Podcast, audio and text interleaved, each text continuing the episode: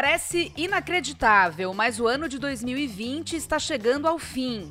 Esse divisor de águas entre tudo o que conhecíamos e um futuro ainda incerto traz expectativas ainda maiores para a grande retomada de 2021. Insights e tendências para o próximo ano são muito mais do que válidas, afinal, não dá para simplesmente esperar a vacina. É hora de montar um planejamento efetivo.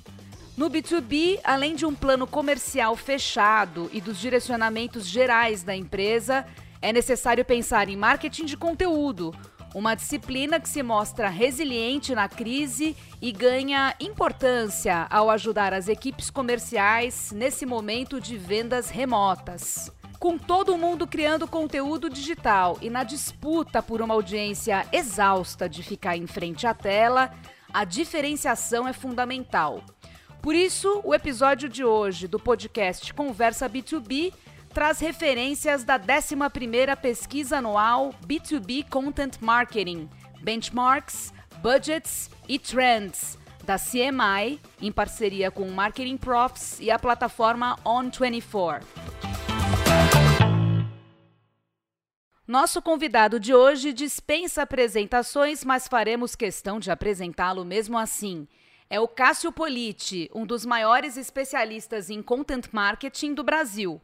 Ele é fundador da Tracto, palestrante do Content Marketing World nos Estados Unidos, jurado do Content Marketing Awards, consultor e autor de livros, inclusive o recém-lançado Content Marketing Masterclass Lições de Conteúdo na Era Digital, com prefácio do Joe Pulizzi, um dos grandes gurus do content marketing pelo mundo afora. Olá, Cássio, seja bem-vindo. Oi, Renata, obrigado pela introdução, pela apresentação e vamos bater esse papo aí. Bom, eu sou a Renata Delia e, para variar, estou aqui também com o time fixo do Conversa B2B, o Guilherme Esboarim. E aí, Gui? Fala pessoal, tudo certo? E o Juliano Dutini. Olá, ouvintes. Olá, Cássio. Feliz de gravar esse podcast aí contigo. Valeu, obrigado, Gil. Bom estar aqui com você. Bom rever vocês todos. Bom, o Guilherme e o Juliano são sócios da Conversa Tech. Se você ainda não segue o podcast Conversa B2B na sua plataforma de streaming favorita, esse é o momento. Não perca tempo. Cheque também os nossos episódios anteriores. Aproveite e acesse o site conversa.tech e acesse o nosso blog, onde a gente desdobra e aprofunda vários temas que a gente apresenta aqui no podcast. Temos também uma newsletter chamada Conversa B2B, que é gratuita e mensal. Não deixe de assinar. Esse podcast também está disponível em vídeo no YouTube pelo canal Conversa B2B. Se eu fosse você, não perderia também a oportunidade de ver como as nossas carinhas são bonitinhas e como as nossas figuras são simpáticas. Bom, pessoal, hoje a gente tem bastante coisa para discutir. Lembrando que já conversamos bastante sobre os impactos da pandemia na estratégia de marketing B2B das empresas, com dados de diferentes pesquisas que a gente apresentou aqui uh, nos últimos meses, nos episódios anteriores. Uh, e já abordamos esse tema também no nosso blog, conversa.tech, além da newsletter Conversa B2B. Portanto, você ouvinte já tem aí um, um bom caminho de conteúdos para acessar e saber mais. Mas, fazendo aqui de novo o nosso breve call to action, sigam-nos os bons e as boas. Para começar, eu queria falar de um trecho dessa pesquisa do CMI que trata justamente da resposta à pandemia e do sucesso do content marketing B2B nesse contexto. Um dos pontos levantados é justamente sobre a necessidade de entender o impacto da pandemia no cliente e no segmento, ajustando o conteúdo para a realidade desse momento. Endereçando aqui o primeiro tópico para o nosso convidado, Cássio, qual você acha que é o impacto de tudo isso nos planos de marketing de conteúdo daqui para frente, para 2021? Depende, depende muito da empresa, né? Assim, eu vi, eu vi esse ano dois, duas respostas, né? A gente é, conversando com as empresas nesse. Mais aqui do Brasil, acho que a gente pode focar aqui no Brasil, né? Eu acho que você tem duas respostas padrão, né? Teve aqueles caras que falaram assim, ó, não mudou nada, né? Assim, acho que a gente vida que segue, vamos tocar aqui. É, e, quem, e quem fez alguma mudança já fez há muito tempo, sabe? É, não é não é quem é, vai agora, último trimestre, projetar nada de novo. Quem projetou alguma mudança já, já fez isso, acho que junho, julho começou a fazer a mudança, né?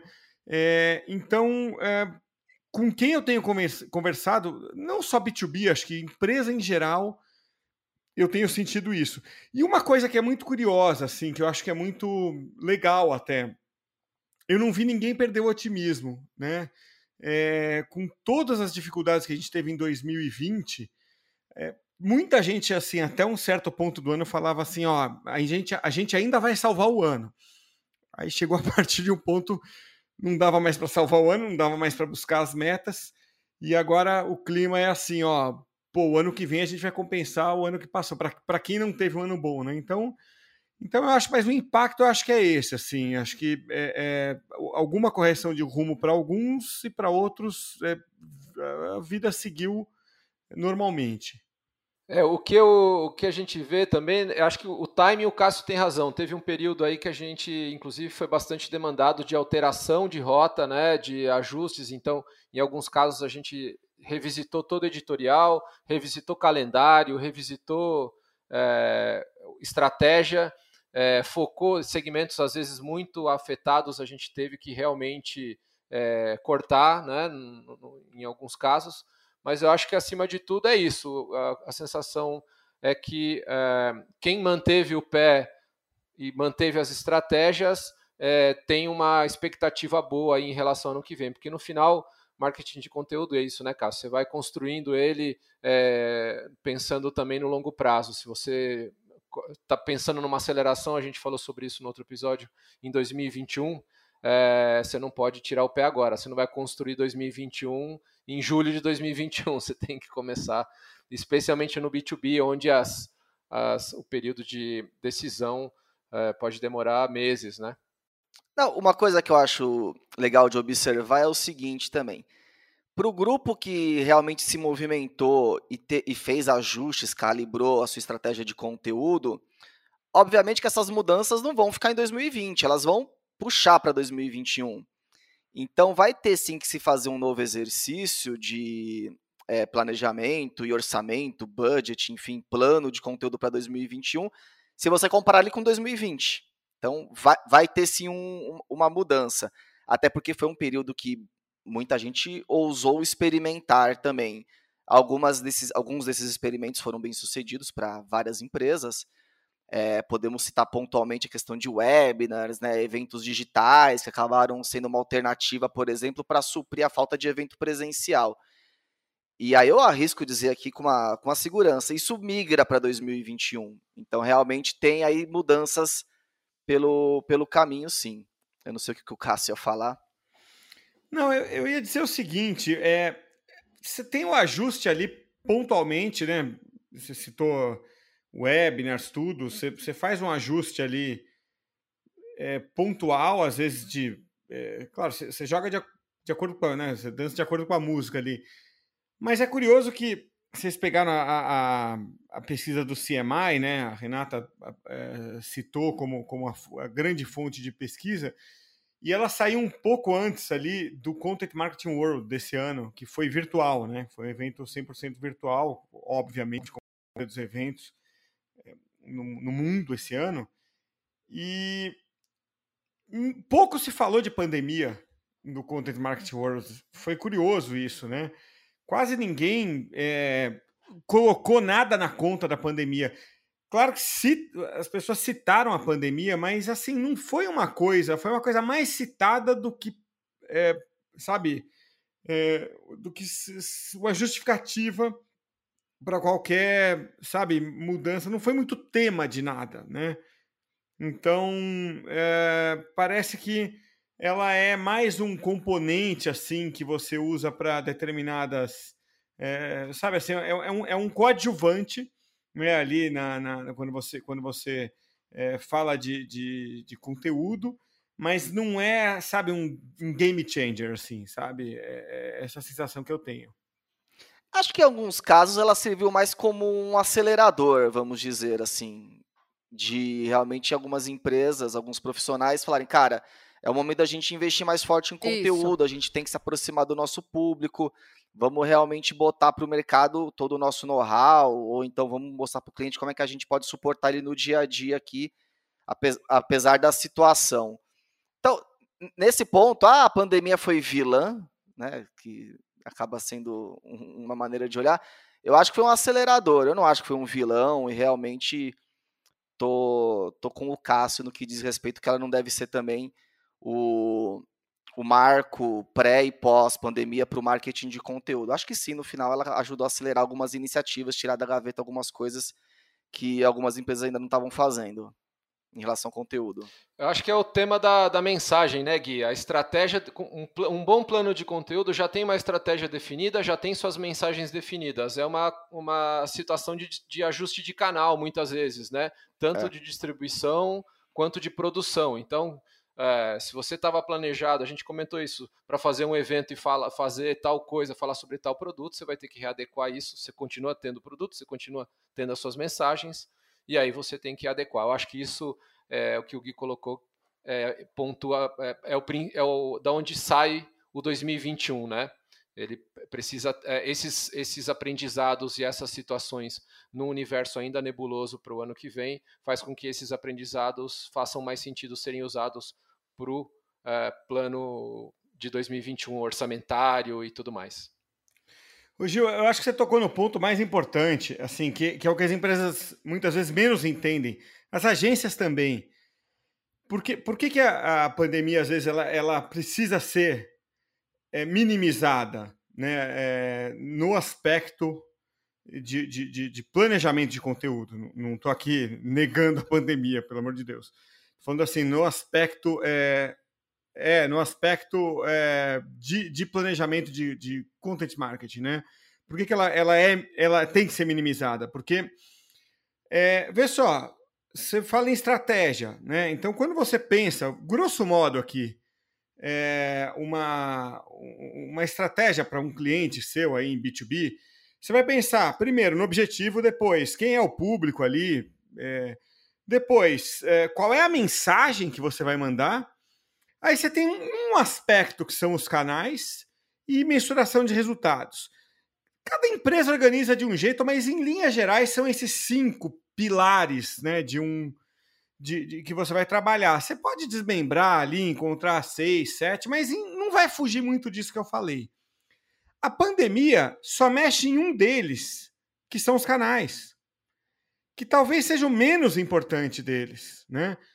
E que quando você não tem uma, uma organização, você não tem isso muito claro, você, você só foca em canais. É, cara, teu, teu plano não é muito bom quando você só foca em canais. Então, é, sabe assim, é, a, a, a, pandemia não, não, não deve ser um impacto muito grande, porque pegando, colocando isso em uma situação muito prática, é o seguinte: Porra, você tem, sei lá, um, então vamos voltar no B2B. Você tem lá um cliente que faz todo o seu trabalho focado em eventos presenciais. Muita empresa de agrobusiness, por exemplo, faz isso. Trabalha muito focado em B2B, em eh, eventos presenciais. Veio a pandemia, não mexe em qual é o objetivo, não mexe em quem é o público, não mexe na mensagem, não mexe na mensuração de resultados, mexe só no canal. E você sai, então, de repente, do evento presencial e vai trabalhar algum outro canal. Pode ser revista impressa, pode ser evento online, alguma outra. Você vai ter um trabalhão ali naquele momento. Então, você tem que minimizar o efeito da pandemia nessa hora, né? Por isso que eu acho que é, quem se atrapalhou com a pandemia é porque não estava bem estruturado. Exatamente. Seguramente, Cássio, seguramente. Eu acho que é. E acho que essa aceleração, além de, de provar novos canais que exigem outro tipo de recurso, inclusive é, de pessoas e tudo mais, e, e, e plataformas, o que é que seja, é, teve essa, essa adaptação é, do, do, do, propósito. Né? Se você tem, continua tendo aquilo, não, não há motivo para você perder o rumo, porque você sabe onde quer chegar, né? Então, eu acho que acelerou também as empresas a pensarem, cara, precisamos ter um, um, um plano, né? E esse plano passa por conhecer o seu cliente, que canais ele usa é, na pandemia, qual o impacto, fazer a seleção e levar a mensagem até ele. Se, se for necessário enviar uma carta, um pombo correio, né? Ou o que quer que seja, o importante é você conseguir levar essa mensagem, obviamente, através de conteúdo. É isso aí. Então, dando uma, uma resumida nesse lance do que olhar para 2021, na verdade, um grande desafio é sim ter um bom plano de canal. Obviamente que o plano não vai se guiar por canal apenas, mas é um tema assim que você tem que ficar bastante atento na hora de fazer. Bom, vou tentar planejar o 2021 junto com a minha bola de cristal aqui, né? Então, canal sem dúvida é um negócio para rever. Ser agnóstico em relação a canal, cara. É, eu acho que é isso, entendeu? É você ser agnóstico. É, é Cara, o canal é, é, é, o que menos importa, entendeu? Você ter a sua mensagem e você lida bem com o canal. O canal é, é onde. É o tático, né, tá. Cássio? É o tático, tá... é o tático. Isso, isso, isso, Acho que se você tem o canal, acho que a mensagem é o estratégia. Se você tem, sabe o que quer falar, para quem quer falar, qual os seus, uh, o que você defende, né? Quais são seu, os seus pontos que você quer trazer para o seu cliente, onde você quer reforçar se posicionar e a partir disso, com isso muito claro, é, você faz o tático, que é como é que distribui isso, como a gente falou. É, e que teoricamente o canal é a coisa mais fácil de manobrar no final, né? Você rever uma estratégia de conteúdo é muito mais complexo Exatamente. do que, peraí, deixa eu pensar onde é que eu vou distribuir uma mensagem que eu já tenho muito clara, que eu tenho que trabalhar. E aí eu queria colocar um segundo ponto importante da pesquisa, que está justamente nos fatores de sucesso do marketing B2B nos últimos 12 meses para as empresas que foram consultadas para a pesquisa, sendo que a qualidade do conteúdo é o primeiro deles, seguido por mudanças no site e estratégia. E aí, pessoal, como é que a gente explica que esses três fatores são os principais fatores de sucesso do marketing B2B das empresas no último ano. Cássio, você que é o nosso convidado guru, é, homem do tempo, meteorologista, que mais? Historiador e, e, e todos os tá, todos é, os predicados. Guru tanto quanto meteorologista, tá? Porque porque pô, pelo amor de Deus, guru, eu prefiro ser chamado de é, historiador. Prefiro ser chamado de meteorologista, bailarino do que de guru. É... Meteorologista, bailarino, futurólogo, Isso. futurólogo. E tarólogo também. É, é, melhor do que guru. A qualidade, é, é, essa pesquisa ela, é, ela tem uma, uma amostra né, maior nos Estados Unidos do que em outros lugares. Né? Isso. E a gente já fez a versão dessa pesquisa com o CMI no Brasil uns anos atrás. É, puta, é um negócio até que eu precisava re, é, recuperar, fazer de novo aqui. Não é uma preguiça fazer cada um Resgatemos. Cássio, resgatemos. É, vamos fazer qualquer hora. Podemos vamos. fazer até esse ano aqui, é fácil fazer com eles lá. É, porque é, eles topam fazer, né? Se a gente fizer uma versão brasileira, América do Sul, é, é tranquilo. A gente já fez duas ou três vezes com eles. Mas o que eu quero dizer com essa introdução é o seguinte: o americano está uns 3, 4 anos na nossa frente. Assim, eu já fiz essa conta, baseado no seguinte: os temas que eles discutem hoje, a gente, eh, os temas que a gente discute hoje, eles discutiam 3, 4 anos atrás lá. Tá? É, então, a gente está começando a se importar com qualidade. Acho que vocês devem perceber isso na conversa tech também. É, eles devem, é, é, vocês devem perceber isso, né? É, as pessoas estão começando, as empresas, né, os gestores de marketing, estão começando aqui a, a topar pagar um pouco mais caro por um redator experiente, por um podcaster experiente, por um, uma produtora de vídeo dos caras de cabelo grisalho e, e não pelo moleque, sabe assim? Claro que tem muito moleque bom. É, não, não quero aqui resumir a coisa da qualidade e a idade, não.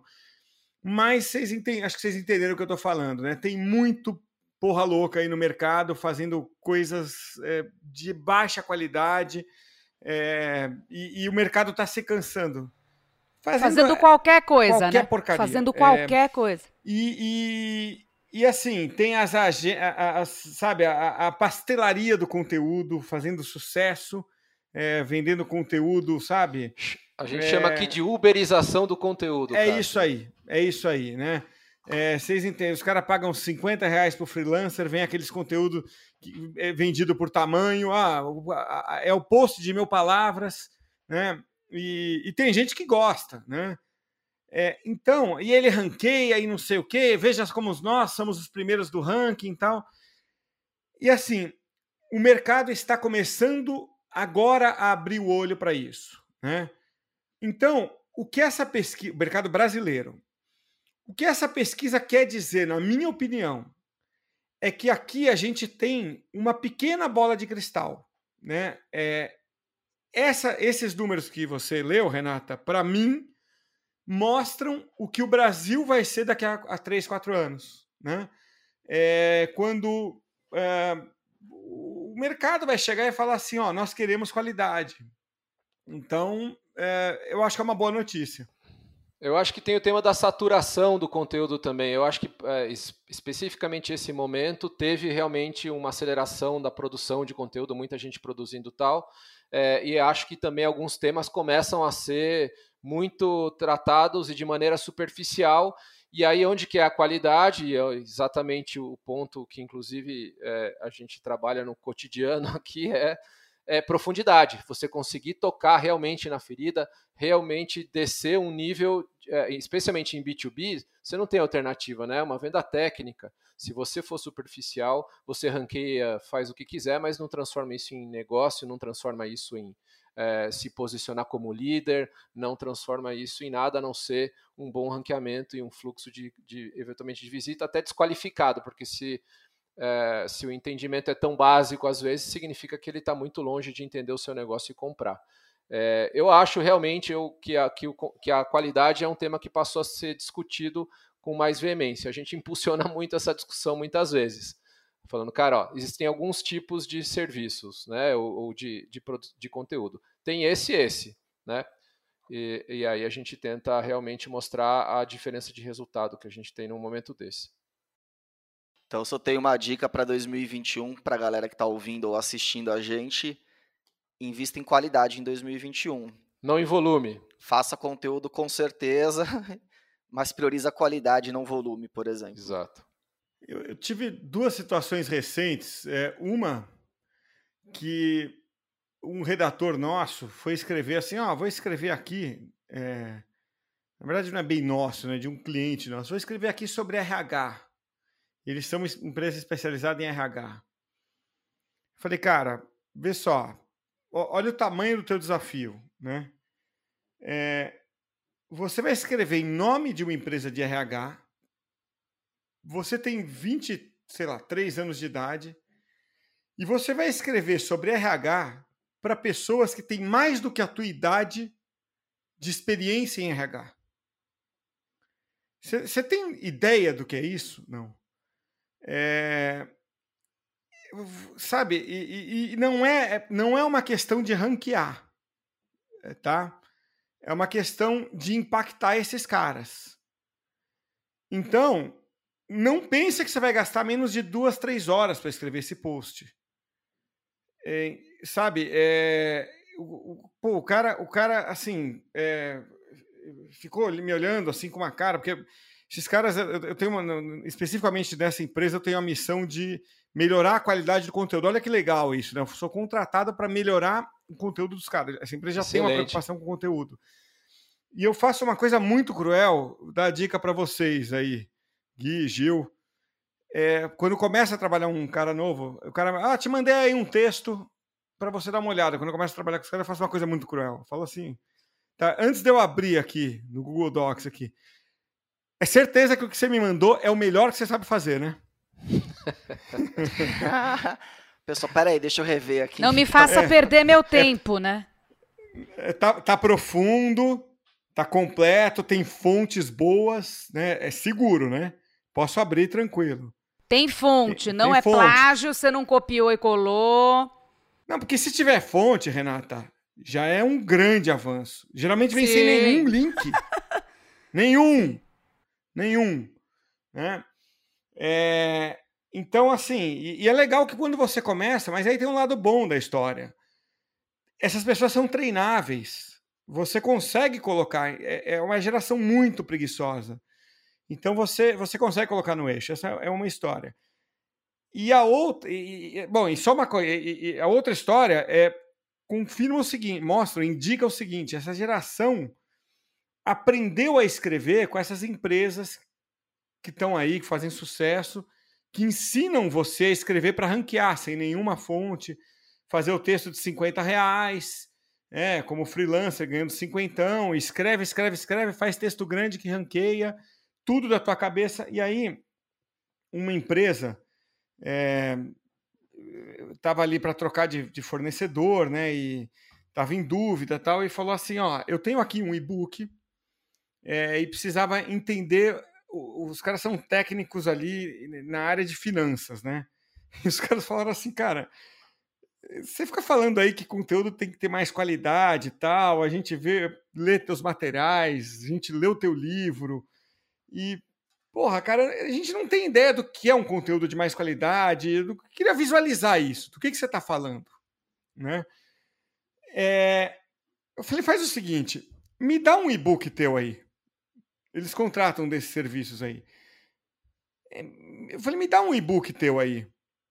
É, eu vou devolver o teu e-book reescrito com a mesma estrutura, os mesmos, mas reescrito, mas assim, os mesmos subtítulos, os, a mesma estrutura, igualzinho, só que eu vou colocar só uns um, umas fontes a mais lá.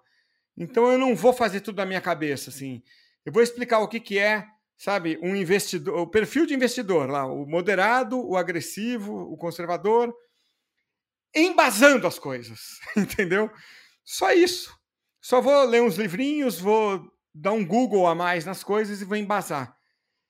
Então, é, pô, os caras caíram para trás, assim, falar, porra, é, agora eu acredito no que, no que eu tô lendo aqui, não é um cara chutando tal. Então, assim, é, é só disso que a gente está falando, é uma informação mais crível, né, que impacte, bem o que você falou, né, Gil, impacte o cara, né, que está lendo. E, e, cara, é, é, só isso que está faltando. É, isso nasce na origem. A gente tem todo cuidado sempre, é, gente, que é o, também a formação. O cara tem que ser jornalista. A gente trabalha com jornalistas que cobriram o setor, que conhecem, né? Basicamente é uma adaptação àquele mercado. Tá aí a Renata que bastante tempo é nossa editora, editora é, bastante coisa para gente. É esse, acho que é o modelo para garantir qualidade. Não tem dois jeitos de fazer.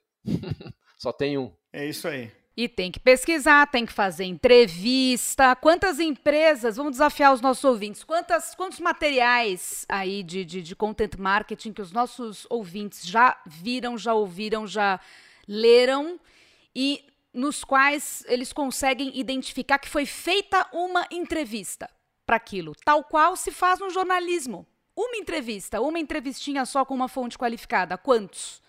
Eu chuto que 1% é. do, dos materiais de content marketing. É, se tanto. Por aí vão ter isso. E tá fácil. Esse já é um bom filtro de qualidade. É. Esse já é um bom filtro. Se não tem, pode desconfiar, né? Então, tem tão pouca gente fazendo, Renata, as entrevistas, que assim, a gente tem no um pod, o podcast também. Eu entrevisto duas vezes por semana gerente de empresa, de marketing, né? É, gerente, diretor. E a gente tem um problema de mais entrevista do que, do que cabe no ano. Então a gente, às vezes, a gente sai segunda e quarta. Às vezes eu tenho, eu tenho que fazer um podcast extra na sexta, porque tem mais entrevista do que data. Porque a gente convida, eles vêm. É, é, semana passada a gente entrevistou o Google. A gente põe já McDonald's, a gente já pôs, é, sabe, Bradesco, Neon, todo mundo, Mercado Livre, todo mundo lá, porque os caras topam na entrevista, né? É, porque, pô, tem qualidade, eles confiam.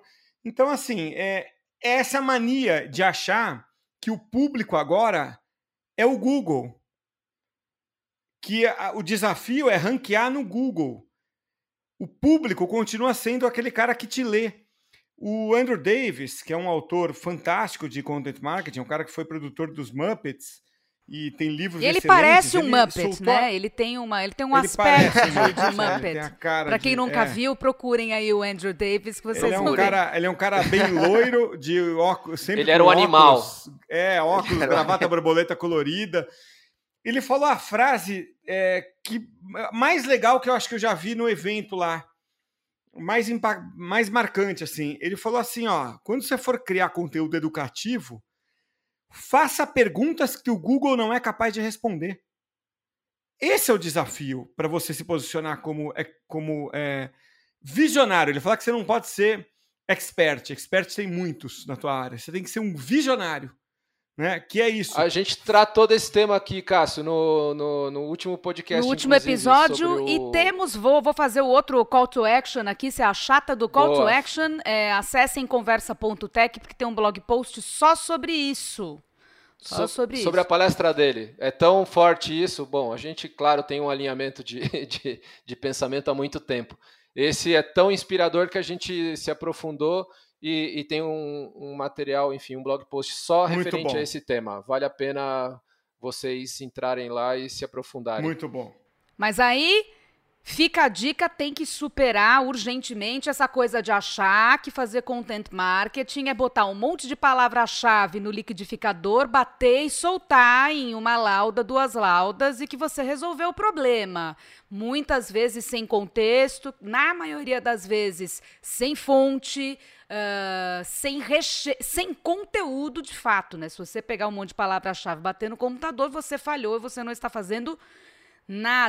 Isso, e o louco é, estou escrevendo para o Google. Então, mas até o Google já não tá, tá dando menos relevância para esse tipo de coisa. Ele está indo mais no contexto, é, ver o que realmente tem relevância para quem está fazendo a busca. E isso foge da questão de densidade de palavra-chave e esses hacks de SEO aí que a galera gosta de seguir e tal. Então, realmente, é um, uma questão de rever caminho na hora de construir conteúdo priorizar a qualidade. É isso aí. 2021, qualidade, né, Gui? Qualidade. Mira lá, esquece essa. Isso. Especialmente aqui no nosso público B2B, né? Então, é, vamos, vamos impactar o seu cliente, não o Google. O pessoal estava falando aqui agora há pouco, o, o, o Cássio já tocou num assunto, mas é que eu queria trazer a questão dos formatos novamente, canais e, e, e formatos, porque a pesquisa tem uh, dados interessantes aqui, né? Uh, lembrando que as, as, medidas de distanciamento ainda seguem até segunda ordem. Nós estamos gravando esse podcast em novembro de 2020, então, se você achar esse episódio na cápsula do tempo daqui a sei lá quantos anos, lembre-se que estamos todos enclausurados. Então, a questão do evento presencial não dá para ela existir no momento e, por enquanto, está fora de, de cogitação também para 2021. Porém. Uh, eles têm algumas estatísticas interessantes com relação a, a formato, que são as seguintes: o uso de conteúdo em eventos presenciais caiu de 73% para 42%. O Cássio estava falando isso agora há pouco. Uh, o uso uh, de conteúdo em eventos virtuais, webinars principalmente, né? E cursos online aumentou 10%, quer dizer, de 57% para 67%. E as polêmicas lives, que até outro dia eram amadas e agora são odiadas porque ninguém aguenta mais, saltaram de 10% para 29%. Lembrando que, vou fazer uma ressalva: se a sua live for muito boa, se os seus convidados forem muito bacanas, é, se fizer sentido, se o conteúdo for bom, sim, vale a pena assistir. Se não for né, vamos tratar de, de não ficar enchendo linguiça porque ninguém aguenta mais. Então, a questão do, da qualidade uh, versus volume que a gente acabou de, de tratar aqui. Mas aí eu queria pedir para o Guilherme é, comentar o seguinte: uh, eles fizeram um ranking de formatos uh, nesse estudo do, do CMI, no qual a newsletter aparece em segundo lugar, né, como formato mais pop. Olha aí, quem estava duvidando da newsletter? Além do sucesso do bom e velho e-mail, até porque quem é que aguenta acordar já com 50 janelas abertas no, no, no WhatsApp, no Telegram, grupos que ninguém para de falar e correntes e, e etc. Né? Então, o, o e-mail uh, aí como um, um canal uh, importante para filtrar essa enorme nuvem de, de conteúdo toda, né? E ainda de acordo com a pesquisa, os três principais canais de distribuição orgânica de conteúdos B2B são as redes sociais, com destaque para o LinkedIn, claro, e-mails e sites ou blogs empresariais. O que, que esse negócio do, da newsletter aí, Guilherme? Deu um boom de, de, de newsletter? Pois é. Não, lembrando que a pesquisa ela é exclusiva do mercado B2B, né? Content marketing aplicado ao B2B. Então, na verdade, não, não surpreende tanto, porque o e-mail é um canal muito relevante, que tem muito al alcance quando você vai para um espectro de B2B, né? O, os blog posts, né, os blogs, artigos, que são os clássicos aí do content marketing, estão lá no topo de popularidade. 93% das empresas declaram que utilizam esse formato, né, dos respondentes da pesquisa. É, no Brasil a gente deve ter um resultado, eu não digo que 93%, mas certamente é o que vai liderar o nosso ranking aqui. É, o que chamou atenção também é a questão de que quando se perguntado, mas quais formatos tal geram mais resultado, as empresas falam sim dos artigos, blog posts, enfim, e falam muito dos webinars. Webinars meio que, opa, surgindo aí nesse contexto como um canal gerador de resultados, né? Se fosse esse é o risco de dizer, se fosse há um ano, não ia ter tanta participação, os webinars estão bem posicionados entre o, o, mix de canal. O que eu arrisco dizer que ganhou popularidade aqui no Brasil durante esse ano de 2020 são o pod, é, é o podcast.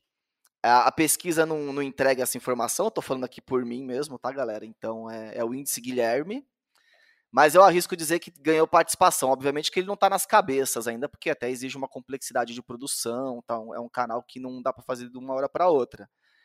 Mas certamente ele ganhou participação.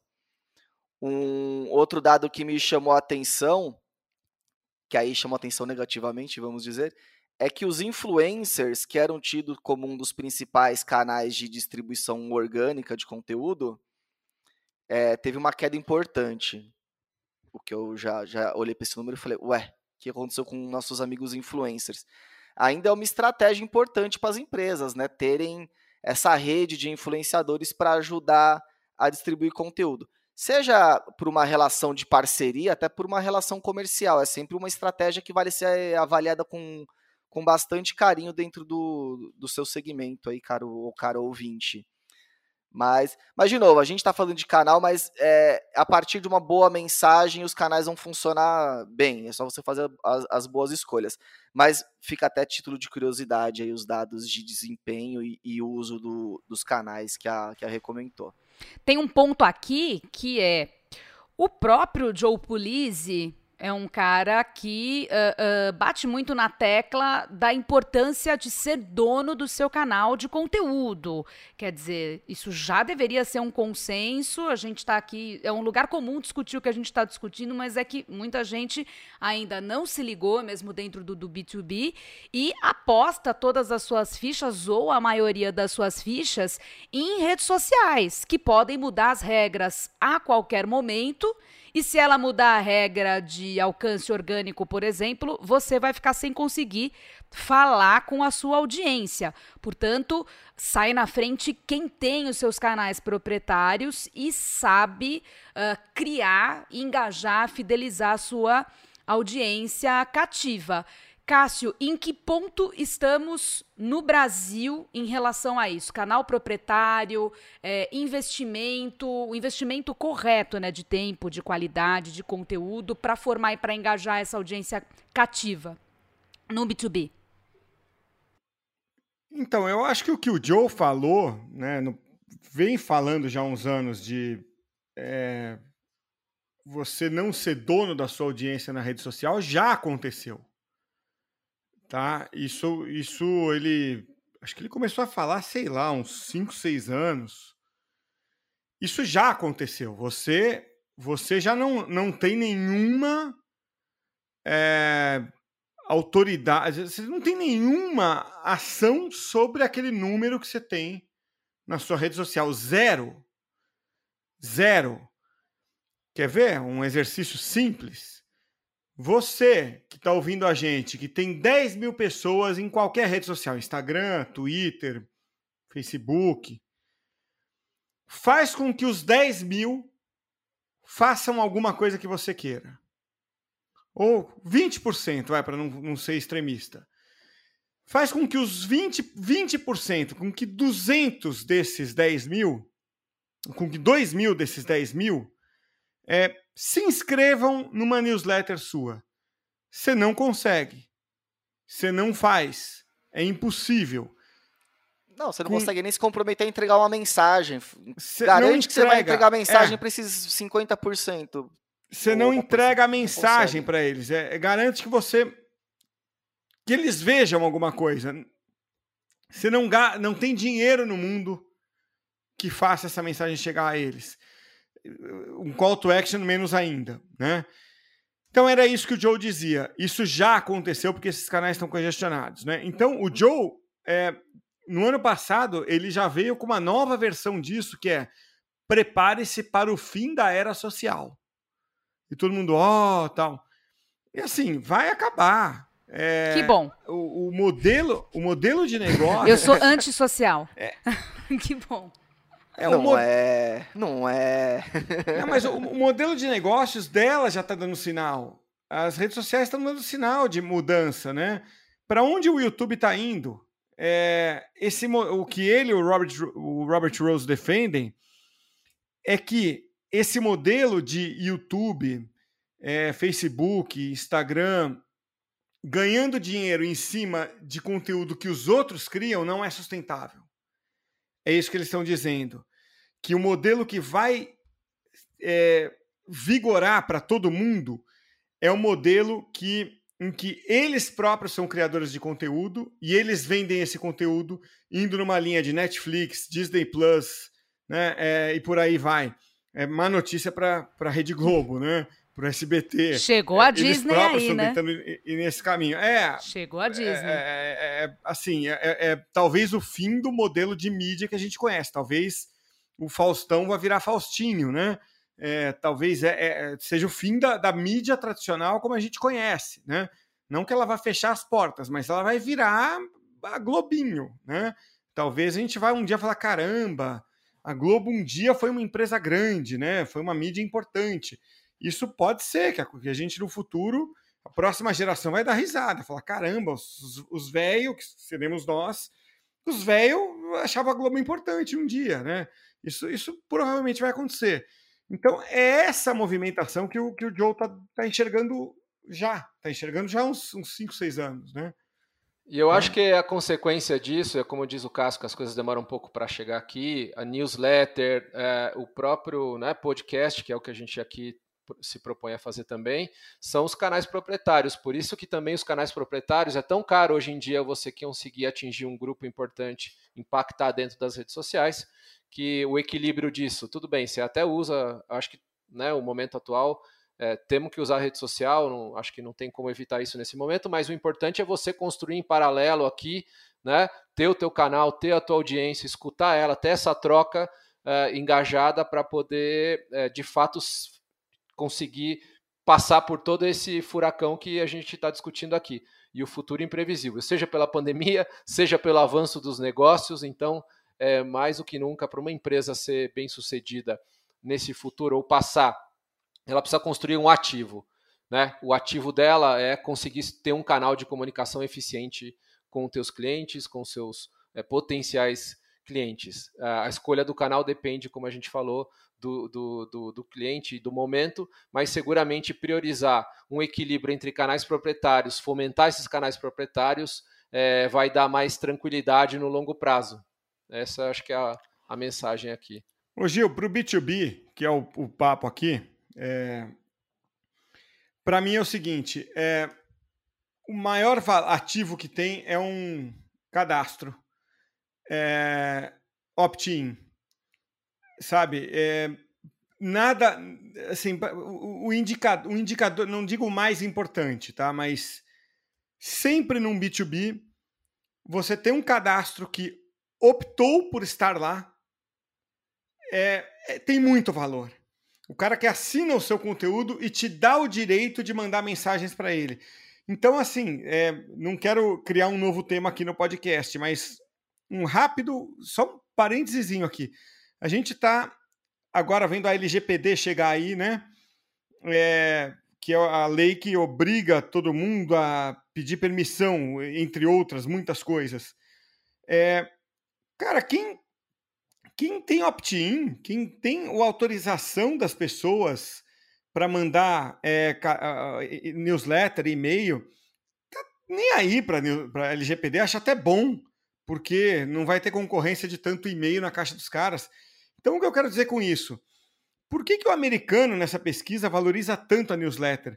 Porque ela dá resultado. Quando você tem uma base pequena, sempre é pequena, porque B2B trata com nichos, públicos pequenos, aquecida, boa taxa de abertura, dá resultado, dá leitura, dá venda.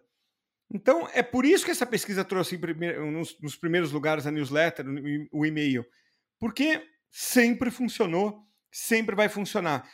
Boa prática para quem está ouvindo a gente, tá? Não sei se vocês fazem isso com os clientes, os clientes fazem isso, ou vocês próprios fazem isso. Eu sempre fiz. Eu apago e-mail quando chega na minha base. Todo mundo fica tentando botar e-mail lá, né, no seu, no seu uh, automação de marketing lá, na sua, no seu mailing.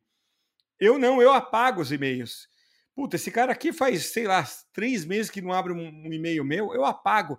Entra um cadastro lá, eu vou lá, olho, eu vejo que não é do meu segmento, eu apago, eu não quero essas pessoas lá. Eu quero taxa de abertura alta. Faça o mesmo. É isso.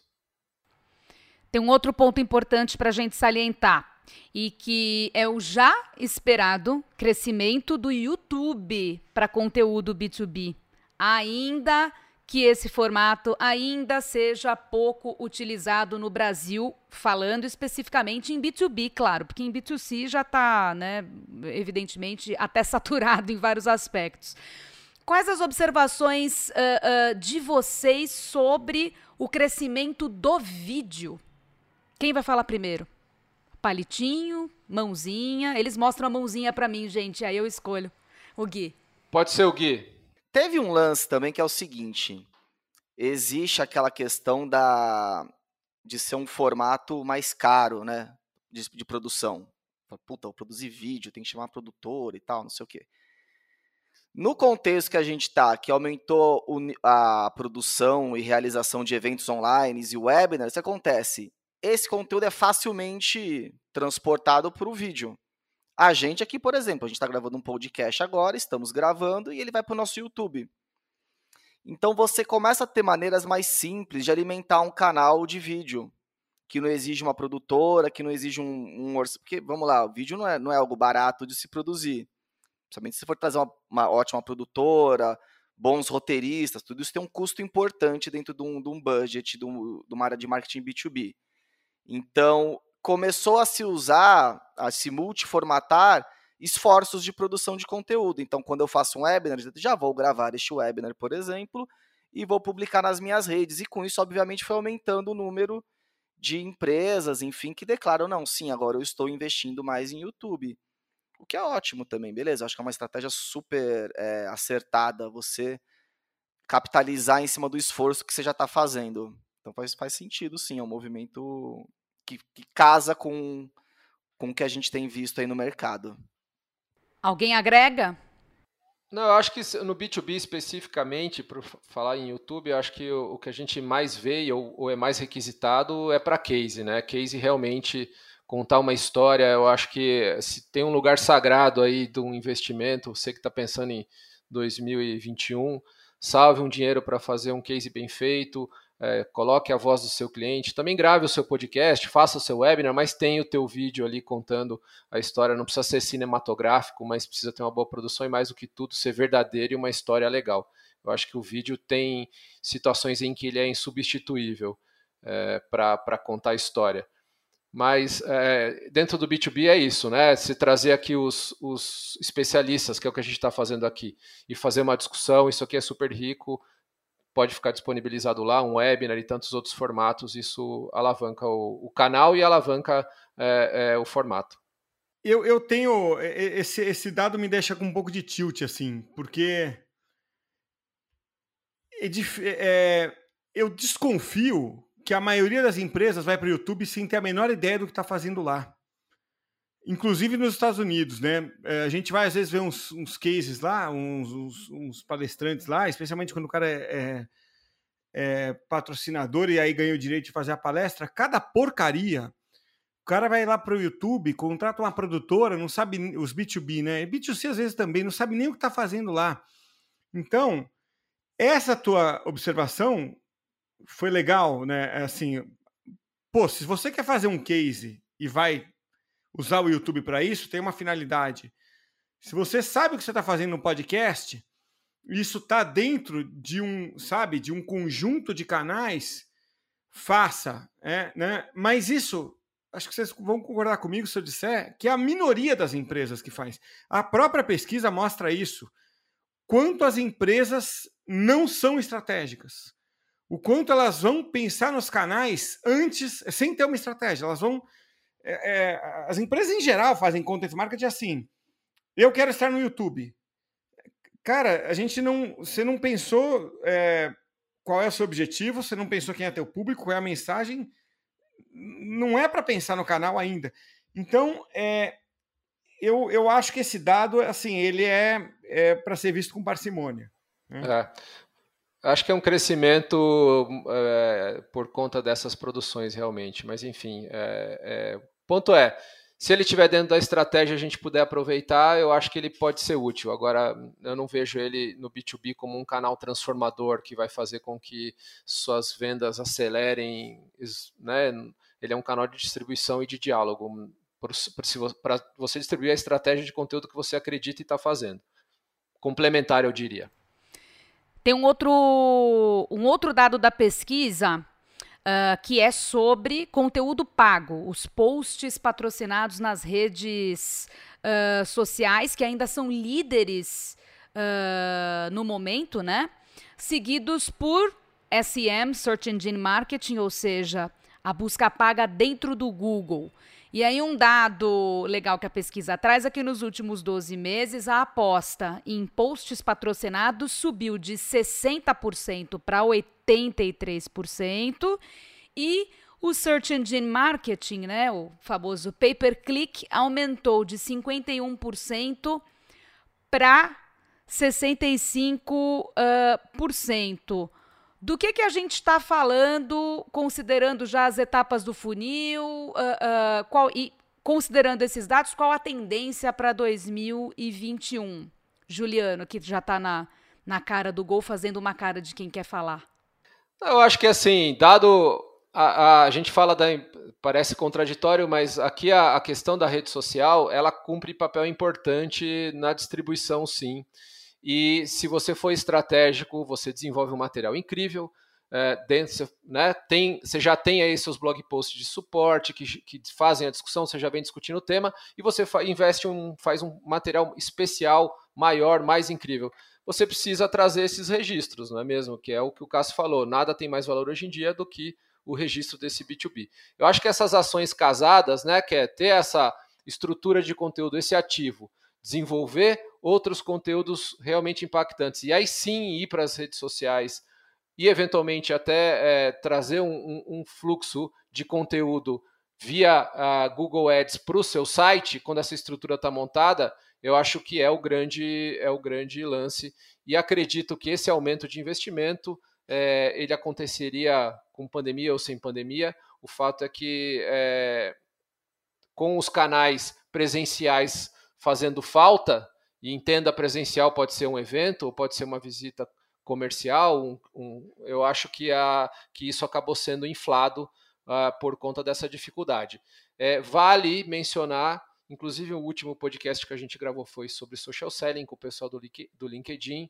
É, o LinkedIn tem características distintas ele tem filtros incríveis para você conseguir atingir aquela audiência específica e, obviamente, ele, ele é mais caro. Você precisa estar tá muito bem estruturado para não desperdiçar dinheiro no LinkedIn. A gente trata disso uh, dentro desse episódio recém-gravado. E não é hora de investir em topo de funil, é isso? O investimento agora ele tem que ser feito em fundo de funil nessas mídias pagas online, já ir direto para as frutas baixas e buscar resultados práticos? Acho que, acho que não necessariamente. Depende muito do. Ah, é, é, caso a caso, tá? Mas a gente não pode falar, ah, topo de funil não, não vale a pena. Dependendo do público que você quer, momento de empresa, você precisa buscar um awareness a respeito do seu negócio, de um novo produto, uma nova solução que você lançou, vale a pena sim você trabalhar o, o, o topo de funil. Com cuidado, às vezes a pessoa trabalha um topo de funil que não tem, através de uma temática que é muito distante do teu negócio. Aí realmente pode não valer a pena. É, mas do contrário, não. Vale a pena, sim, trabalhar em, em topo de funil. Não tem por que não, não investir. E acho que o canal também, né, Gui? Eh, se a gente for falar de LinkedIn, ele propicia aí você conseguir trabalhar bem com um target legal, você consegue descer um pouco mais o funil e conseguir uma audiência que está mais familiarizada com o seu, com o seu tema, então você não precisa eventualmente tratar dele tão lá em cima. É, eu acho que é o, é o que o Gui falou. Depende do, da empresa, do produto, da marca, e aí também tem essa diferença. Se você, no ano de 2021, eu fico imaginando aí nossos ouvintes aí preparando o orçamento, eu acho que a, é, pensar numa entrega de curto prazo é uma estratégia importante para né, garantir o resultado logo no primeiro trimestre aí, para que os, os nossos orçamentos aí se mantenham ao longo do ano uh, com essa questão de ROI e tudo mais.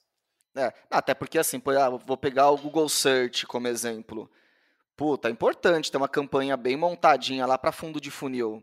Se tem uma pessoa que está buscando uma solução relacionada à tua no, no buscador do Google, pelo amor de Deus, tem que aparecer, né? Você tem que estar tá bem posicionado tal. É isso obviamente tendo bastante relevância com o que a pessoa está buscando também. Não adianta você buscar por abacaxi e você falar, ah, eu tenho limão. Não é isso. Buscou fruta, né? é, não, buscou fruta. Não, não é isso. Mas algumas coisas em relação ao fundo de funil, você tem que estar tá muito bem coberto, né? Que são as. Falando em fruta, são as frutas baixas, que nem o Gil costuma dizer. Então, sim, esteja bem. É, é interessante ter uma campanha de mídia que consiga capturar isso com, com eficiência.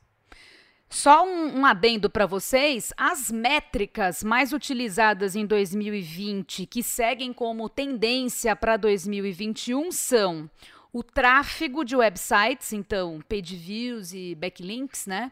O engajamento uh, de e-mails, quer dizer, taxa de abertura, cliques e downloads, e o engajamento em websites tempo de permanência, taxa de bounce, preenchimento de formulários, além, é claro, das conversões, e aí a gente já está falando diretamente da geração de leads uh, e de assinantes. Uh, algum adendo sobre métricas? Guilherme, que é uma pessoa que gosta de métricas, o Cássio é uma pessoa que gosta de métricas. Vocês gostam muito de métricas? Métricas são importantes por isso gostamos delas. O único adendo do Guilherme foi métricas são são importantes e por isso gostamos gostamos delas. O Cássio quer falar de métricas ou métricas são chatas, mas a gente acha importante. Eu, acho, não, mas eu, eu acho que é, eu, eu vi o resultado. Eu achei eu achei que tem coisas não muito importantes colocadas como importantes ali, né, Gui? Mas é que depende é, muito. Cara, assim, B2, B2B, não sei, cara bounce rate, tempo de permanência no site, isso não deveria ter aparecido ali, eu acho, cara. Assim, o, o... não sei o que esses caras estão olhando, coisas que para mim não tem a menor importância. Eu tenho uma visão, Cássio, que é minha ótica, na verdade, de ver esses números, esses indicadores, é, às vezes simples, é que se a gente for olhar ao longo da pesquisa, fica claro ali um tema sobre qualidade, a busca pela, por, por essa qualidade. Num ambiente que a gente sabe nos Estados Unidos, onde já né, o volume de conteúdo, eles já estão, como você já mencionou, quatro, muito tempo na frente, é, faz com que começam a comecem a ganhar muita importância indicadores é, de qualidade, como, por exemplo, tempo de, de, de leitura. Né? a gente aqui trata pouco tempo de leitura. Como eu, a gente tem bastante discussão entre nós, o cliente não valoriza muito você levar isso. A gente valoriza, porque a gente tem certeza que se o tempo de leitura é bom, o resto dos resultados acontece. Porque se você está buscando uma conversão, quer que gerar um lead, ou seja, ou assinar uma newsletter, ou garantir que essa audiência é, funcione, é isso, cara. Você tem que garantir que ele tenha, que ele invista o tempo dele em algo que seja relevante. É por aí que você pega. Por, consequência, você acaba tendo melhor taxa de clique, abertura de e-mail e, e assim por diante. Mas sim, em geral, se você olhar esse bloco especificamente, tirando eu acho que isso de tempo de abertura, de, de leitura, ele é bem. não foge à regra. É, é que na verdade, assim, não tem respostas é, prontas, tal. A pesquisa é legal que ela ilustra, o que a galera tá olhando tal, mas cada caso é um caso. Eu acho que o importante em termos de métricas é você, obviamente, selecionar as métricas que são relevantes para o seu programa de conteúdo. Então, olha lá a missão editorial que você estabeleceu para o seu conteúdo e estabelece metas a partir disso, que vão conseguir te falar se você está conseguindo entregar essa promessa, né? essa, essa missão editorial que você resolveu assumir. A outra coisa também é desafios de negócio, né? Que tipo de número, todo o programa de conteúdo está atrelado a movimentar negócio e tal. Então, que tipo de resultados de negócio é esperado desse programa e a partir disso também escolher quais são as métricas mais relevantes. É, acho que, na verdade, a grande questão é escolher as métricas corretas para você aplicar, que entreguem missão editorial e desafio de negócio. E o momento do seu programa, né? O, que momento do seu programa de conteúdo tá? Sem dúvida, sem dúvida, claro. Você tem que levar isso em consideração. Para o ouvinte ter uma ideia do que a gente está falando, é o seguinte: 90% das pessoas disseram que olham para é, métricas ou indicadores tipo page views, backlinks. E só 53% olham para MQL, lead qualificado pelo marketing. Estou pegando só duas extremas aqui. Isso pode ser, a gente pode ter dois jeitos de olhar para esse número, né? Você falar assim, pô, os caras olham mais para o que é menos importante e esquecem o que é importante. Ou tem um outro jeito de olhar. Você fala assim, essa é a amostra geral. Né? Então, você está tanto perguntando aqui para o redator quanto para os guias da vida, os caras que estão ali cuidando tanto do content quanto do marketing, que é o cara que olha para as duas coisas. Né? Então, você tem uma amostra misturada ali. No fundo, se você inverter, você colocar esse, esse, esse gráfico de cabeça para baixo, você tem a pirâmide de métricas ali, né? Você tem assim, a, as métricas mais importantes são sempre aquelas que pouca gente olha, que é o gestor olhando, e o soldado raso, né, tá olhando lá para as coisas que né, não importam tanto, é, mais do dia a dia. É, é, é, Então, então assim, na, na tua empresa no fim vai acontecer isso. Você tem ali o gestor olhando é, para o MQL, que para mim é sempre o mais importante, né? É aquisição de cliente e o, a massa vai estar tá olhando para a coisa do dia a dia. Por fim, e finalizando mesmo o nosso episódio, chegando na, na reta final, a pesquisa fala sobre quais devem ser as prioridades de investimento em 2021. Então, 70% dos respondentes afirmam que a prioridade é a criação de conteúdo e 66% pretendem apostar na melhoria dos seus sites. Isso significa que o conteúdo é o favorito para o Campeonato Mundial do Marketing B2B. Vou fazer que nem a Tata Werneck. Comentem. Grande Tatá. Um abraço para Tatá, amiga nossa. Um abraço para Tatá, para filha linda dela, um beijo. Ouve todos os episódios Ouve nossos. todos. Não perde um.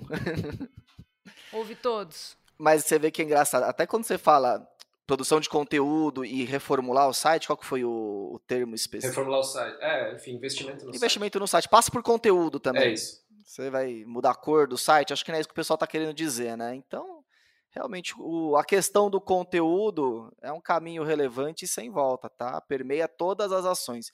Mídia tem conteúdo, vou rever meu site, tem conteúdo, vou atrair lead, tem conteúdo. Então, é uma atividade cross, praticamente. É, desde a primeira edição dessa pesquisa, todo mundo fala que vai melhorar o conteúdo para o ano que vem. E, e, eu acho que de fato melhora, né? É, não acho que é uma. Isso, isso não foi uma piada. Isso é assim. É... eu ri, eu queria dizer que eu ri. Não, mas, mas as pessoas realmente, a gente está o tempo inteiro buscando melhorar, né? É, então, é, é, essa é um pouco a pergunta óbvia, né? Assim, você vai procurar melhorar o conteúdo? Pô, vocês vão procurar melhorar o podcast de, desta edição para a próxima a começar por um convidado melhor, né? É. ah, tô, com, tô, com medo de ter chego no ápice. Olha lá, Cássio, olha lá. Com a sua tô, tô te devendo o almoço. É, então, é, a gente vai tentando, né, o tempo inteiro. Eu acho que isso, isso é, cara, qualquer um que se propõe a, a, a fazer conteúdo faz isso. Então, assim, eu não sei se, se eu saberia fazer uma pergunta melhor para a pesquisa, mas eu acho que essa, pesqui essa pergunta. Alguém vai responder que não? Tipo, não, me der piorar um pouco. Sabe? Não, não, eu, eu, vou, piorar meu conteúdo, sabe? Assim, acho que acho que ele tá bom demais, eu vou piorar. Então, sei lá, assim, e essa coisa de melhorar o site, é, essa é interessante, mas eu não sei realmente se a gente poderia esperar outra resposta. É, o ponto é, aqui para a audiência, é, existe sempre essa, essa visão sobre a pesquisa, mas o fato é, cara, acho que vale a pena, especialmente no ano de 2021, digital, com a, com a, com a acelerada que deu, é, teu site tem que estar em ordem, você tem que ter uma boa navegação, seu conteúdo tem que estar exposto de maneira de fácil acesso, né? Conseguir capturar esses registros, nutrir esses registros, é, eu acho que, que é isso. Então, o investimento no site vale a pena, se, se ele não está bom para ele, ele ter essa, pelo menos o mínimo necessário para você conseguir rodar um programa de conteúdo eficaz e eficiente, né? Gerar os MQLs aí que, que mencionou o Cássio. É, tem a, a, a pesquisa, ela entrevistou empresas pequenas também, que acaba, né? Você tem um enorme e o pequeno opinando sobre o mesmo tema. Obviamente que as respostas vão ser muito diversas às vezes, mas no final a gente está falando muito de presença digital. Então, quando fala aquela coisa, ah, melhorar meu site, às vezes são empresas que realmente estão tá com um site que entrega uma experiência aquém, né, do que gostaria, tudo mais. Então, para a empresa grande é óbvio, eventualmente, ah, presença digital, ah, tá, valeu, espertão. Mas o que acontece é que tem empresas menores que realmente têm uma lição de casa para fazer e elas estão nesse bolo da pesquisa aí. Saindo um pouco da pesquisa, não sei se o Cássio queria terminar de falar alguma coisa, ele foi ligeiramente não, não, cortado. Vamos sair da pesquisa, pelo amor de Deus, que ninguém aguenta mais essa pesquisa, essas pesquisas norte-americanas. essas pesquisas norte-americanas. Uh, mas estamos chegando de fato à reta final de mais um podcast Conversa B2B. Esperamos que a discussão de hoje tenha sido útil para você, ouvinte. Mas antes eu queria fechar com um pedido para os nossos heróis do conteúdo B2B aqui presentes, porque eu sempre faço pedidos para os nossos heróis de, do B2B aqui presentes. Mesmo que não haja uma bala de prata para o sucesso de quem faz marketing B2B em 2021, se vocês tivessem que escolher um, apenas um conselho para quem está ouvindo a gente e que está uh, talvez fechando aí o planejamento de, de 21, de, e mudando algum detalhe, qual seria o conselho mais valioso na opinião de cada um de vocês? Começando pelo Cássio Olha, hoje, gente, eu coloquei o Cássio na fogueira porque ele vai responder primeiro. Eu nunca sei o que é pior, a pessoa que responde primeiro ou a que responde por último. Como eu não respondo nada, eu só pergunto, eu sou pessoa sádica, então soltei essa bomba aí sádica. pra ele. Sem coração. Não, mas ó, eu tinha uma na cabeça aqui pra. Fugiu? Cadê? Eu tô aqui.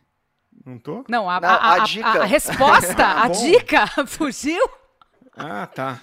Achei que meu som tivesse sumido. É... Não, tá aí, o, som, o som tá aí, fica tranquilo. Alto e claro. Não, eu tinha uma, uma, uma eh, ideia aqui para passar. Eu vim maquinando aqui, achei que você fosse me colocar numa saia justa tipo essa para 2021 e tal, chegando fim de ano. Então eu estava preparado para Renata já aqui. É, cê, mas é, é, uma, é, o seguinte, eu eu tô imaginando aqui, ó, que por todo o contexto que a gente está vendo assim as redes sociais eh, ficando um lugar ou caro, né? Como o Gil mencionou em algum momento, é mais caro às vezes você distribuir o conteúdo do que produzir o conteúdo. Né? Agora há pouco estava falando de põe o conteúdo na rua, paga para distribuir. É, pela polarização política, é um lugar inabitável. Né? É, quem for macho mesmo, assim, entra agora na, no Facebook ou no Twitter e vai lá e dá uma opinião sobre política. Quem, quem tiver realmente peito, vai lá e faz isso. Porque você é expulso de lá, né, por um lado ou pelo outro. Então tá ficando um lugar inabitável. Aí, conversando com empresas B2B, a gente quando vai fazer projetos, eu estou notando uma, uma, um fenômeno que é cada vez mais as pessoas se informarem por grupos de WhatsApp como está virando um canal isso. Assim, é impressionante. Como quando você vai falar com especialistas e, e, e consultores é, na área de agro, na área de. Na, nas áreas técnicas mesmo, aquele público técnico que você busca influenciar, que você busca como cliente. Cara, por um, quais são os canais? A gente vai criar personas, alguma coisa por onde você se informa? Ah, grupo de WhatsApp, grupo de WhatsApp, grupo de WhatsApp, cada vez mais. E aí você conecta isso assim, cara, por onde que é, as formações de, de, de, de, bolhas, pequenas bolhas, em tudo que é área, se você vai olhar até o redor, inclusive política, está acontecendo grupo de WhatsApp, né? Então, é, no B2B é bom ficar de olho nesse, nesse efeito, tá? Porque talvez é, o Gui agora há pouco citou a coisa do, do marketing de influência. É, ele está realmente virando uma coisa é, de muito baixo nível. É, quando você vai para as redes sociais, para o YouTube, é, aquela a banheira do Gugu foi parar no YouTube, né? aquele, aquele, aquele entretenimento de baixo nível que a gente achava horroroso no, nos anos 80 Agora tá tudo no YouTube, sem filtro nenhum. Mas a lógica. Disponível 24 horas. 24 horas sem nenhum filtro. A gente, é, a gente tem saudade do nível cultural da banheira do Gugu, do Ratinho dos anos 80, porque era muito melhor do que a gente está vendo hoje no YouTube. É, mas a lógica do micro-influenciador ela está se dando no market, no, no, nos grupos de WhatsApp. Então, você identificar, essa é uma dica aí para quem está eu estou vivendo isso com alguns clientes, tá? De B2B. É, você identificar aquele micro influenciador, os dois, três, quatro caras que criam um grupo de WhatsApp e influenciam 200, 300 caras, né? É, bem especializados num, num, B2B. E aí você tem, sei lá, numa indústria, ali, você tem 30, 40 grupos desse, você identifica essas lideranças e, e, e influencia esses caras, você influencia uma indústria inteira. Cara, é muito louco isso. Essas, não é bem uma bolha, parece assim uma água com gás, sabe? Assim, são várias bolhas, bolinhas, assim. Você... Cara, é um tra... a gente vai ter que desenvolver essa técnica de achar esses caras e eles não estão numa rede social, é mais difícil achar, você tem que mapear. Cara, vai, vai desenvolver, vai surgir alguma coisa aí de com algum nome que eu não sei qual é, talvez alguém já esteja estudando isso. Então, essa é a dica que eu trago aí para 2021. Influenciadores da água com gás. Olha que belo nome. Não da bolha, mas da água com gás. Não, tem que ser em inglês. Sparkling Water Macro Sparkling Water é. Influencers. É, é. Próximo livro do Cássio. Ah, é coisa brasileira, deve ser. Não, não serve. Vai ser o próximo livro do Cássio, isso aí, não Cássio. A capa vai ser um.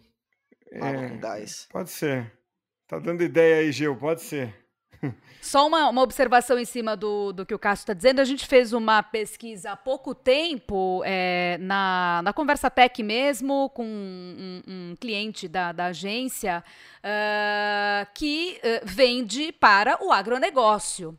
E aí eu, Renatinha, fui fazer as entrevistas para montar essa buyer persona e aí eu me deparei com a seguinte situação: é, um fazendeiro do interior da Bahia, o cara tem dificuldade de acessar a internet na fazenda dele, uma fazenda grande. Uh, no interior da Bahia, mas ele se apresenta como um influenciador. Ele tem canal no YouTube? Não. Ele tem conta no, no Instagram? Não tem. Sabe por que, que ele se apresenta como influenciador? Porque ele tem um grupo de Zap Zap com mais 45 grandes produtores rurais do sul da Bahia. E é aí que toda a adoção de soluções, de grandes soluções tecnológicas para o agronegócio, passa por esse tal, é discutida, é debatida por ele e por mais dois ou três caras que, dentro desse grupo de 45 é, grandes é, produtores rurais do sul da Bahia, eles vão seguindo uns aos outros. Então tem essa. E você quer saber? Esse cara Quero. influencia as decisões de compra. Totalmente. Claro que influencia. Totalmente. E mais um dado, a gente não pode abrir, claro, quem é o cliente, qual é o produto. Senão ele já começa a receber ligações de. Qual é a solução. Mas esse cara foi o primeiro cara a comprar uma solução muito inovadora uh, uh, uh, de, de energia voltada especificamente para o campo que o cliente da Conversa Tech está iniciando, está começando a vender agora. O pioneiro foi justamente esse cara. É e aí. ele fala: eu gosto de ser o primeiro, eu quero ser o pioneiro, eu sei que eu vou ser seguido aqui na minha região, eu quero aumentar o meu poder de influência. E aí você tem essa bala de prata. Juliano vai dar a bala de prata bala dele de prata. Minha bala de prata é a seguinte, até inspirado nisso aí, no que a gente vem discutindo e na discussão inclusive de social selling que a gente já teve eu acho que o negócio é investir na aproximação de marketing e vendas. Acho que mais do que nunca agora, 2021, é essa aproximação. Por quê? Esse é um bom exemplo, é o que a Renata deu aí da nossa, nossa investigação. Isso se deu a partir de um consultor de campo que identificou quem eram as pessoas, identificou aquele influenciador, falou com ele e aí a coisa evoluiu. O marketing, tendo acesso a essa informação, sabendo quem é, pode né, fazer outras coisas. Ou seja, se não está conectado, não rola. Usando o exemplo do social selling também, mesma coisa. Você quer usar o LinkedIn? Legal, o LinkedIn é uma ferramenta incrível, mas ele tem um preço por conseguir ser tão incrível que uh, é, é caro. Ou seja, se você for fazer investimento, esteja junto com vendas, usa uma ferramenta de vendas também para fazer essa atração em conjunto e aí sim conseguir colher o que você planta. Então eu acho que é, a gente falou de fruta baixa, fruta alta, conversa com vendas, senta com vendas, faz um plano junto 2021, mais do que nunca. A gente sempre insiste nisso. É um ponto que a gente trata, inclusive, desde o começo aqui dos programas. Mas eu acho que esse ano é o ano realmente botar é, essa, essa esse, isso para dar resultado, ajudar os caras. Vender remoto não vai ser fácil. Segue não sendo fácil. E você, Guilherme, sua bala de bronze, porque já teve bala, bala de ouro, bala de prata, bala de bronze. Tadinho. Eu tenho a minha bala. Vai lá. Pode ser a de bronze, importante é sair no, no pódio. Você ainda está disputando a bala de ouro do, do, do, do rolê, então capricha. Então vai lá. Na, a minha é, é mais chata, mas é importante. Alguém tem que dar essa notícia aqui. que é o seguinte. Cara, fazer conteúdo dá trabalho. Tá? Então, assim, uma dica que eu dou é invista em montar uma boa máquina de produção de conteúdo. E quando eu digo montar uma boa máquina, é contar com expertise, que foi um tema que a gente falou, então não traz um, uma redatora um redator genérico, tenta trazer pessoas que têm vivência, conhecem do, do ramo, que conhecem o segmento, se possível, enfim, que sabe escrever um conteúdo profundo. Então conte com as peças certas e com o processo correto também. Porque tem toda. Para você produzir um conteúdo, sei lá, um e-book, tem uma série de etapas, desde a apuração, diagramação, aprovação, a prova com fonte, não sei o que, não sei o que lá. Então tem a, a garantia de que você tem uma equipe que dá conta do teu do teu volume de conteúdo, que você tem as peças corretas, as expertises corretas e um processo que facilite isso, se possível até usando alguma ferramenta específica. E um parceiro, ou um parceiro, exato, traz um parceiro específico também para te ajudar, porque a gente vê muito programa de conteúdo que começa a patinar por erro processual, de assim, realmente não conseguir dar atração na produção. Tem, lá, tem a ideia, tem o planejamento, mas na hora de executar tem sofre muito. Então, é, garante de deixar essa máquina aí bem calibrada. É, tinha um, tem um, um tema que a gente precisa tratar, o Cássio pode ser inclusive um dos, do, os convidados para tratar disso, que é a questão do, do, de montar, a, ter o, o, o, internalizar e terceirizar, né? A sua a questão do conteúdo é um tema importante, vem sendo discutido. É, a gente obviamente está é, tá na posição de terceiro, a gente ajuda empresas a, a produzirem, construírem seus processos, é, ou a gente já tem até melhores práticas, obviamente, ganha aí um terreno, mas existe essa discussão, especialmente quando a gente entra num, momento de, de menor custo. não subestimem, é realmente um processo e um, de produção complicado, é, mas isso a gente pode tratar, inclusive, na, na uma discussão de montagem de equipe, né? Equipe, quando a gente fala de equipe, tem que ter a sua equipe interna e sua equipe externa. A gente, pelo menos, se coloca nessa condição sempre de ser essa extensão que consegue cuidar desse processo. Olha aí, um spoiler pro próximo episódio, hein, Um spoiler, mas vamos ficar só no spoiler, senão o nosso episódio vai ficar com duas horas de duração. Não queremos isso, queremos Parei. ser densos, porém concisos e um pouco divertidos, porque senão não tem graça. É, obrigada ao Cássio. Foi bom para você, Cássio? Adorei. Sempre que quiser, à tua disposição. Sempre bom bater um papo, sempre bom rever os amigos. Renata, fazia uns anos que a gente não se via. Fazia uns 5 ou 6 anos que eu não vi, agora eu vi pela tela. É. Olha lá, é, tá Olha aí. Isso aí. Tá ótimo. É, Pelo menos Gui, rolou pela tela. O Gui eu vi, acho que o ano passado. Ano passado a gente se viu. É, o Gil, a gente foi pro Content Marketing World juntos no ano passado também. A Isso. gente deve ter se visto depois algumas vezes. É, fizemos boas, uma boa viagem, algumas, algumas bagunças também, mas isso a gente não pode contar aqui. Para por aqui. Exato. Melhor parar. Para por aqui. Obrigada pela audiência a você, ouvinte. Volte sempre. Tchau, Guilherme. Tchau, Juliano. Tchau, Renata. Tchau, ouvintes. Beijão Tchau, gente. pra Valeu, todo Cássio. mundo. Valeu, obrigado. Valeu, Cássio. Valeu, pessoal. Até mais.